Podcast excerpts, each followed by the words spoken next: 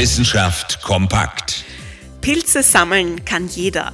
Pilze reizen, das ist schon eine andere Kategorie. Wenn Pilze gereizt werden, produzieren sie spezielle Substanzen, um sich chemisch gegen den Reiz zu wehren. Die meisten Pilzarten auf unserer Welt können solche Substanzen herstellen, die sie nicht unbedingt zum Überleben brauchen. In der Fachsprache Sekundärmetaboliten genannt.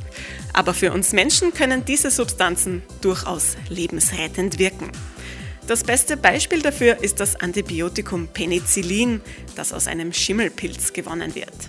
Da stellt sich natürlich die Frage, welche Substanzen halten die anderen Pilze für uns bereit? Eine schwierige Frage bei Millionen von Pilzarten. Aber Wiener Forscher haben da jetzt einen neuen Ansatz entwickelt. Eine innovative Methode, um das Erbgut der Pilze zu analysieren.